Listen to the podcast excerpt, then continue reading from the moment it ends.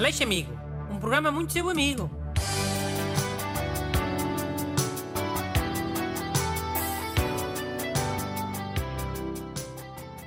Bom dia. Cá estamos nós então para mais uma edição muito amiga do programa tem sido muito vosso amigo. Hoje com o ajudante Renato Alexandre. E o people está tudo. Tá, lê lá a primeira carta, anda. É do ouvinte João Nuno. Olá, doutor Bruno. Temos um amigo que foi deixado pela namorada após 11 anos de namoro. Há dois meses. Viemos a descobrir que ela já tem outro. Ele é o único que não sabe e não sabemos como contar. Por favor, amigo Bruno, ajude-nos a resolver esta situação. Pá, isso é simples. Eu conto. Amigo do João Nuno. Então, estás bom? Pá, olha, hum, sabes a tua ex-namorada?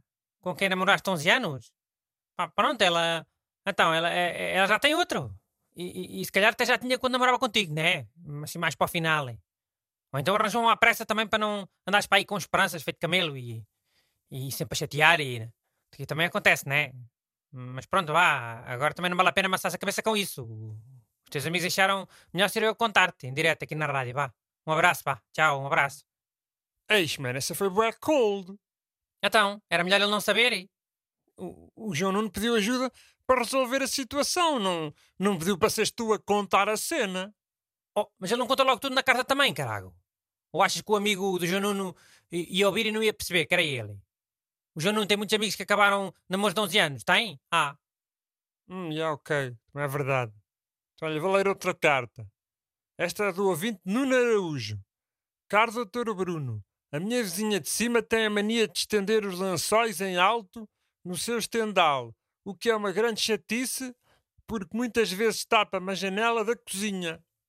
Além disso, ela não gosta de usar a centrifugação no final do ciclo de lavagem. Então os lençóis vêm sempre encharcados e a pingar. E molham os meus lençóis que já estavam quase secos. Pedia que me ajudassem a resolver este problema, mas tendo em conta que a vida, vida diplomática está fora de mesa. Um abraço no Araújo. então estás com sorte, ó Nuno Araújo. Que aqui a vida diplomática raramente é a solução. Man, tipo, diz isso com orgulho? A vida diplomática devia ser sempre uma opção.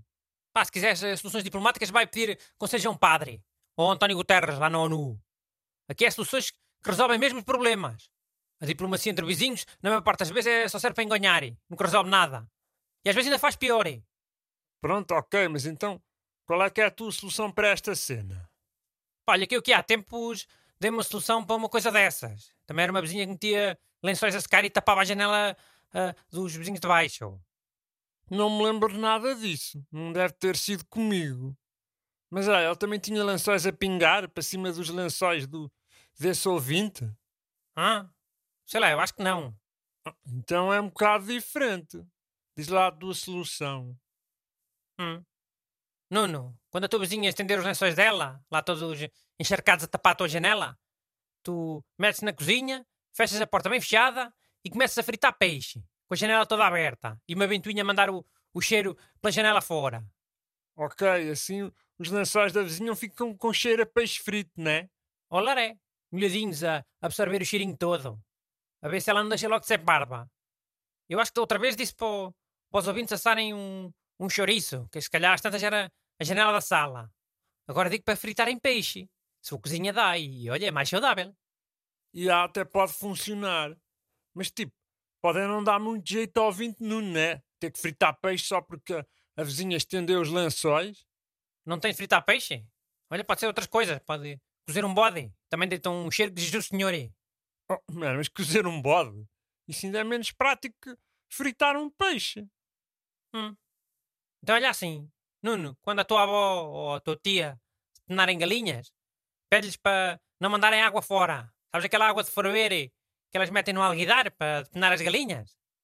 Depois vais lá e metes a água toda num borrifador daqueles grandes de, de, de passar a ferro. A água é muitas penas de galinha também, pá, para ficar lá a criar ainda mais cheiro. Depois borrifas essa água para os lençóis da tua vizinha e pronto. A ver se ela gosta de ter os lençóis a cheirar a, a galinhas tenadas. Assim não tens que fritar peixe nem cozer um bode. Basta ir buscar o borrifador. Já, ok, sempre é um, É um bocado mais prático. Eu, se calhar, até devia lançar esse produto. Um borrifador com cheiros desses. Bode, galinhas tenadas e... E se enquanto há bebezinhos, também há sempre mercado para estas coisas. Pronto, está bem. Mas então fica essa cena de de ter maus cheiros nos lençóis da vizinha. Tipo, eu não acho nada uma cena bonita de se fazer. Quer dizer, mas é até capaz de resultar, não é? Mas o teu problema é que é, é, é serem mau cheiro. Também podem ser cheiros agradáveis. Com que cheiros agradáveis é que também dá? O Nuno pode borrifar um perfume de mulher nos lençóis. Assim a vizinha dele vai achar que o marido tem uma amante e que andam lá a ter sexo lá em casa dela, na cama dela, nos lençóis dela. Depois escutem, depois ainda se separam e mudam de casa. Pronto. Faz assim, é? Duas vidas destruídas?